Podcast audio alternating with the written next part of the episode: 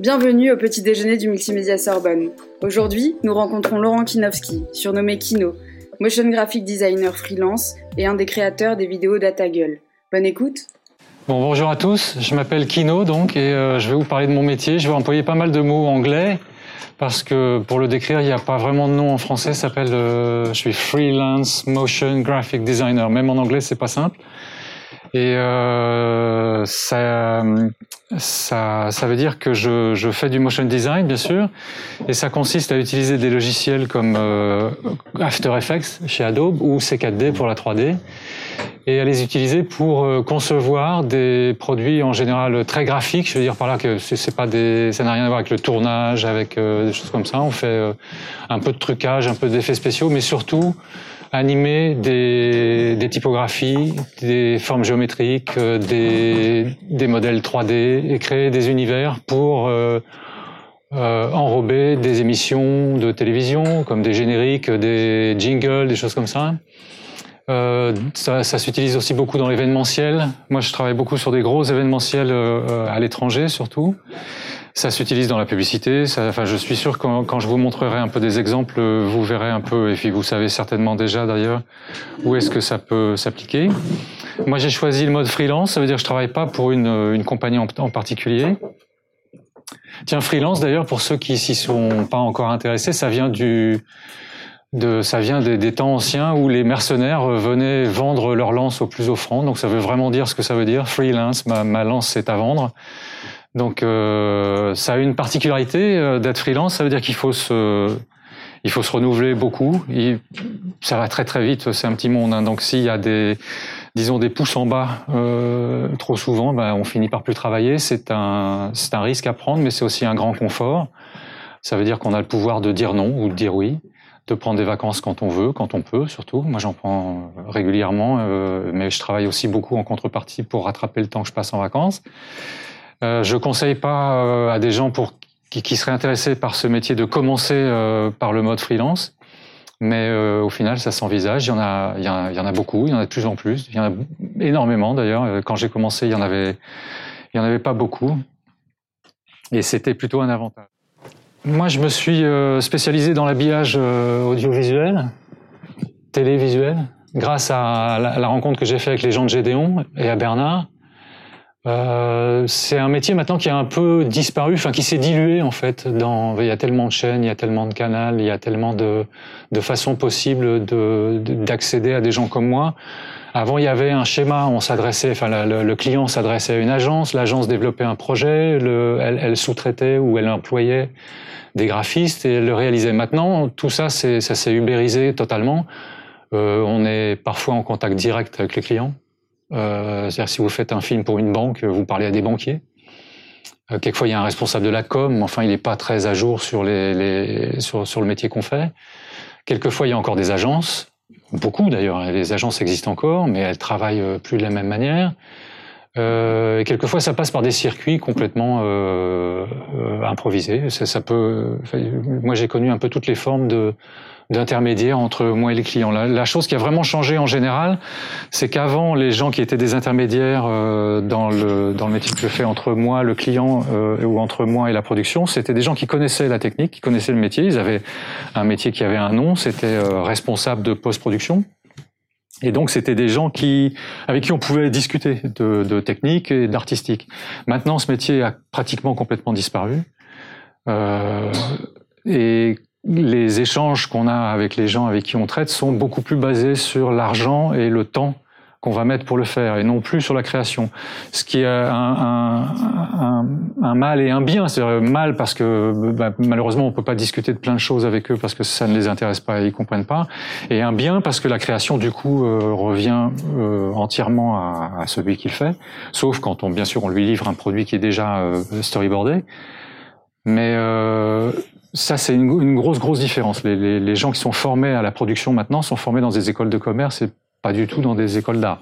Euh, ce qui compte dans ce métier-là, au final, quand on est dans un mode freelance, je précise bien parce que c'est une nuance qui n'existe pas quand on est employé dans une boîte, c'est euh, pour pouvoir travailler longtemps, pour pouvoir être appelé par des clients encore et encore, euh, il faut maîtriser la gestion du budget et, du temps que ça prend, budget temps et budget argent. C'est là-dessus qu'on va être noté en fait. C'est là-dessus qu'on va être rappelé ou pas. Euh, c'est plus important pour les gens qui vous commandent les films parce qu'ils ont envoyé un budget et une estimation du temps que ça prendra pour le faire à leur supérieur. C'est plus important de tenir cette promesse-là que de faire un beau film. Euh, et ça, c'est à prendre en compte aussi. Donc en fait, le critère esthétique, mais là, je généralise vraiment. Bien sûr, il y a des boîtes qui ne, qui, ne, fonctionnent pas comme ça. Des studios de création, par exemple, sont très à cheval sur la création graphique et tout ça, mais eux-mêmes sont confrontés au même problème. C'est-à-dire que c'est plus le freelance directement, c'est cette fois-là le studio de création qui est en face de gens qui, qui sont plus intéressés par combien ça coûte et combien de temps ça prend que par est-ce que c'est beau, de quoi c'est inspiré, qu'est-ce que ça veut dire, qu'est-ce qui vous a fait euh, euh, arriver à cette idée et tout ça. Donc, ce, pour ceux, moi, comme vous, j'ai été euh, étudiant. Euh, aux Beaux-Arts, en école de cinéma, comme ça. je me faisais une idée de ce métier qui était euh, basé sur la création. En fait, c'est assez faux. La création est très présente, elle est très peu rémunérée et elle est surtout euh, euh personnelle. C'est-à-dire sortie de ma bulle, je peux parler de création euh, à personne ou alors sur, enfin, à un niveau qui est très très très très bas. Quoi. Je, je, je, j'ai rarement à expliquer pourquoi j'ai eu cette idée ou quoi que ce soit. Ça n'intéresse plus grand monde. En tout cas, dans le domaine de, de l'événementiel, euh, je vais je vais éviter de parler de publicité ici d'abord parce que j'en ai fait beaucoup beaucoup j'ai pas du tout aimé et puis euh, j'ai arrêté d'en faire. C'est une école spéciale c'est autre chose c'est une autre famille c'est une autre manière de travailler. Mais euh, la création en général en publicité c'est pas c'est pas nous les freelances qui la faisons ce sont les agences. Donc on, on a ils arrivent avec un board. Ça peut servir aussi pour d'autres métiers. Je pense que la première chose à faire quand on rentre dans des, dans des, travaux comme ça qui demandent euh, beaucoup d'étapes dans la fabrication, c'est de, créer un workflow qui sera pratiquement toujours le même. Euh, à partir de la page blanche, euh, même avant ça, à partir du brief qu'on a avec le client, rentrer dans une procédure qui va être un peu toujours la même pour soi, elle, elle concerne que nous, euh, aussi bien au niveau de la manière de réfléchir à un projet, d'organiser les idées, de les noter. Et après, on commence à produire. Et là, il faut avoir ménagé son planning de manière à pouvoir euh, produire continuellement jusqu'à, enfin, le plus possible continuellement jusqu'à la, jusqu'à la fin du projet, tout en présentant régulièrement des, des, des, étapes clés aux clients afin qu'ils les valident. Par exemple, euh, créer des, des, images fixes euh, avant de passer à l'animation, faire valider les, les assets, euh, les, les éléments spécifiques qu'on va voir dans le film, les faire valider avant de les animer, au cas où ils seraient rejetés. Et puis euh, après, ben, on passe tout le processus de fabrication. Euh, je, je, enfin, là, on va pas en parler. Et puis on rend le produit fini en temps et en heure, en et au coût où, euh, où c'était prévu. Et là, bravo. En général, euh, c'est grâce à ça, si on arrive à ce résultat-là, qu'on est rappelé. Et là, je parle même pas du contenu du film, c'est juste ce, but-là, remplir le contrat, c'est-à-dire euh, avoir tenu ses promesses. C'est juste ça. Quand on est freelance et qu'on tient pas ses promesses, on, on peut pas travailler. Donc, je pense que c'est ça vaut le sacrifice. C'est-à-dire qu'il est arrivé plein de fois où j'ai fait un storyboard qui m'a pris énormément de temps et où j'ai perdu le projet. C'est du temps perdu, il n'y a pas d'argent au bout. Euh, j'ai pas pu travailler pour d'autres gens, euh, pour d'autres projets plus lucratifs pendant ce temps-là, mais peu importe parce qu'au final j'ai présenté un produit dont je suis content, qui répond au brief, euh, qui visuellement est attirant euh, parce qu'il est bien présenté. Et euh, ça me rend service quelque part. La prochaine fois, peut-être qu'à cause de ça ou grâce à ça, on va me rappeler. Alors que si j'avais fait un petit gribouillis sur un coin de page, on l'aurait pas fait. Même si dans les deux cas, j'avais perdu le projet. Et euh, ça, c'est des, des, choses que j'ai euh, que j'ai appris au fur et à mesure. Et, et je pense qu'au final, malgré euh, le fait qu'on est amené à faire beaucoup beaucoup de, de, de, choses différentes pour des clients différents et dans des domaines différents, on peut quand même garder son identité graphique, ne serait-ce qu'en termes de soins qu'on apporte à l'image et aux détails qu'on qu'on qu'on met. La, qualité, euh, on la voit. Hein, euh, moi, j'ai l'impression que ça va dans les deux sens en même temps. Si vous regardez la publicité, par exemple, il y a certains produits comme les voitures, euh, la haute technologie, qui produisent des images hallucinantes et qui, d'ailleurs créent les codes de, la mode de, de 2020, euh, puis 2021, puis 2022. C'est-à-dire qu'on se base là-dessus. Les références qu'on reçoit dans les briefs, en général, elles viennent de là ou de certaines chaînes YouTube qui sont spécialisées dans euh, la recherche d'images euh, un peu nouvelles, choses comme ça. De toute façon, dans tous les briefs, il y a nouveau, euh, jeune, moderne, chic. Enfin, c'est ces mots-là. Ça veut rien dire. Moderne, ça veut rien dire. Moderne, le, morphing, par exemple, à l'époque de Michael Jackson, était moderne. Il a été pendant six semaines. Après, c'est devenu over-utilisé on en voyait partout et plus personne voulait en voir. C'était ringard. Après six semaines, en 1980. Donc imaginez maintenant la durée de vie d'une idée, d'une idée graphique, elle, ça dure rien. Et puis en plus, il n'y a plus de loi. Elle peut durer trois semaines, un mois, six mois, deux jours. Donc d'un côté, il y a une poussée euh, par les gens qui vraiment travaillent avec des grosses agences et avec des gros créatifs et qui vont pour vendre leurs produits. C'est toujours la publicité qui mène ce domaine-là. Euh, dépenser beaucoup d'argent dans la création, dans les moyens techniques et dans le temps de réalisation pour faire, pour produire des images très intéressantes. Parfois, parfois c'est pas le cas, hein, parce qu'il y a beaucoup de pubs de bagnoles qui se ressemblent au final. Euh, et puis de l'autre côté, il y a des économies drastiques qui sont faites en allant chercher des graphistes freelance qui sont payés 100 euh, euros par jour pour euh, concevoir des logos, des animations, des storyboards, des idées. Tout ça, on leur paye pas et on leur paye au prix d'une où on paierait une femme de ménage le travail qu'ils font en freelance sur, les logiciels qu'ils utilisent et pour produire des pubs à base de une typo, deux typos, trois typos, shot euh, sur fond blanc. Moi, j'ai l'impression que ça va dans les deux sens. Et malheureusement, quand on regarde la télévision, peu d'entre vous, moi y compris, qui la regardent encore, euh, il y a les deux, quoi. Et surtout, il y en a beaucoup qui sont pas bien pour, de temps en temps, une qui est vraiment très bien. Et je suis d'accord qu'il y a le, niveau, il progresse. De toute façon, les, les, les créatifs euh, nous attendent pas, euh, pas qu'on leur demande de faire des choses bien pour les faire. Heureusement. Et euh, je suis allé assister à plusieurs conférences de, graphistes très connus euh, quand ils sont venus à Paris ou à l'étranger. C'est des gens qui ont sur leur compte Instagram, par exemple, certains d'entre eux ont décidé de ne publier que des images qui ne sont pas justement des commandes, que des projets perso. Alors bien sûr, il y en a moins, mais il y a que du bon, il y a que les images qui revendiquent eux.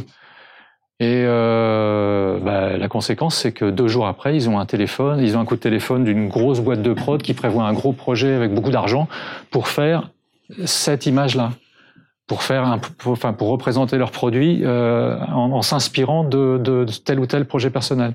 C'est comme ça un peu que ça, que ça fonctionne maintenant. C'est comme ça qu'on est recruté. C'est plus un recrutement local, c'est plus un recrutement euh, euh, par euh, bien sûr le bouche à oreille existe toujours, mais Internet est là, YouTube est là pour euh, euh, pour que qui, qui le désire aille piocher dans, dans le panier de, de tout ce qui existe. Et en général, ils prennent des bons.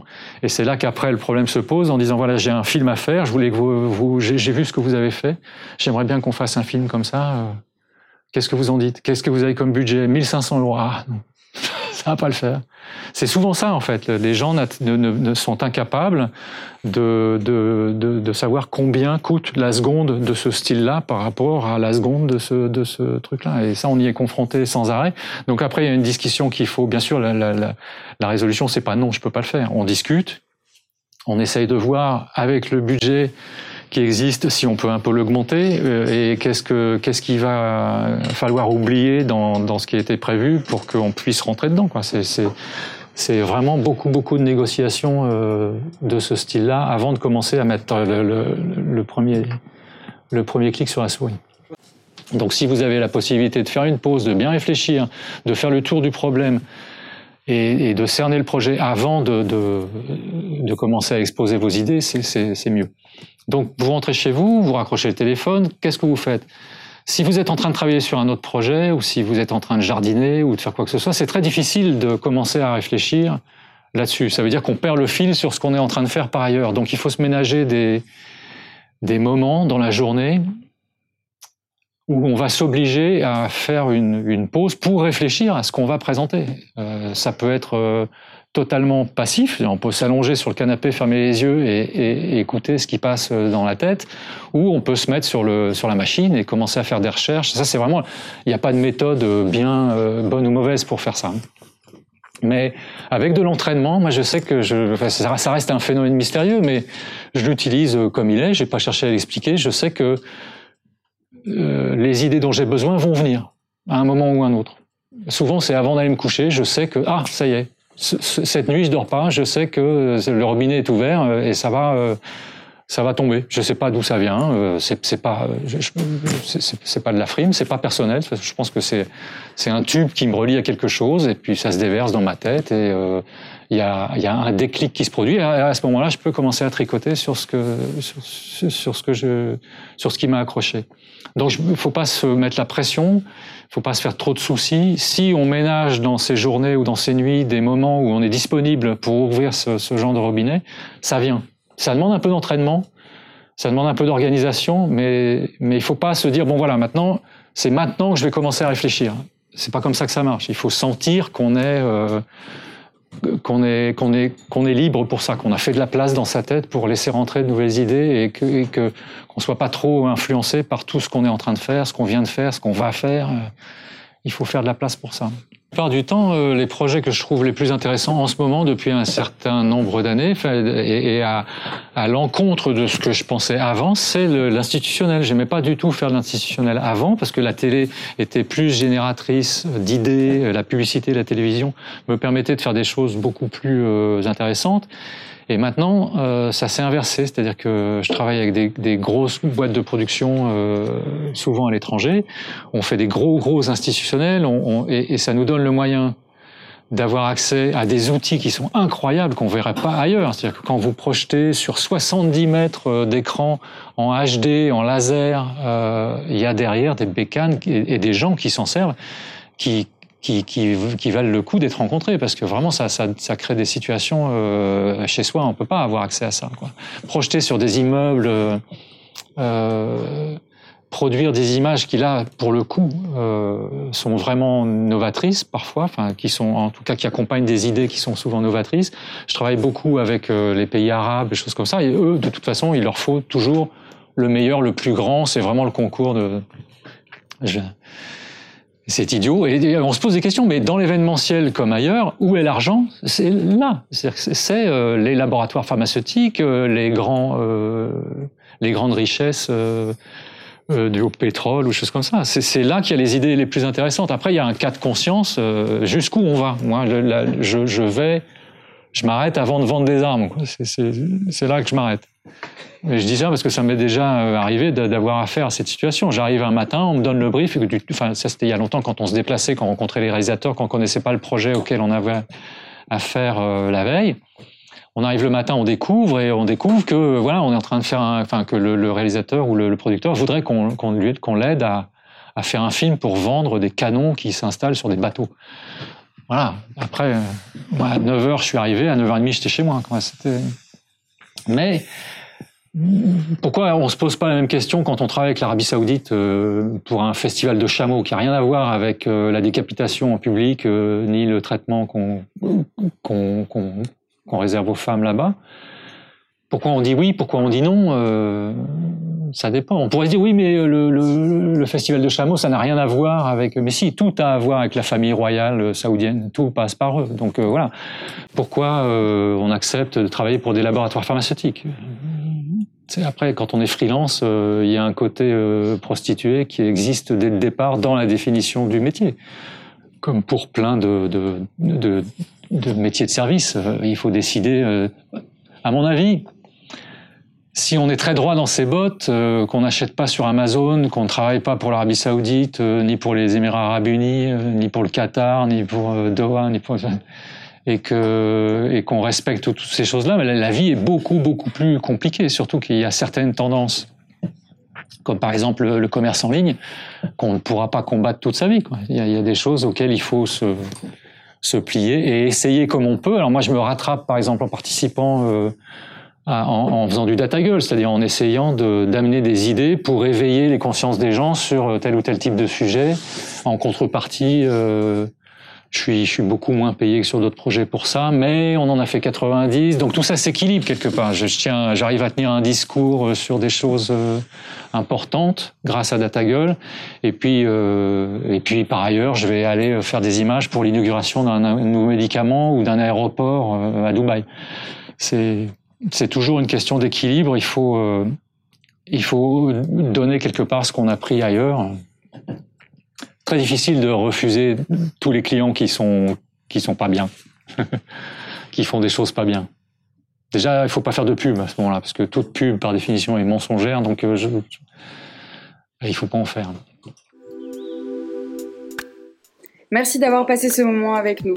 Nous vous invitons à regarder les vidéos d'Atagueule disponibles sur YouTube. À bientôt.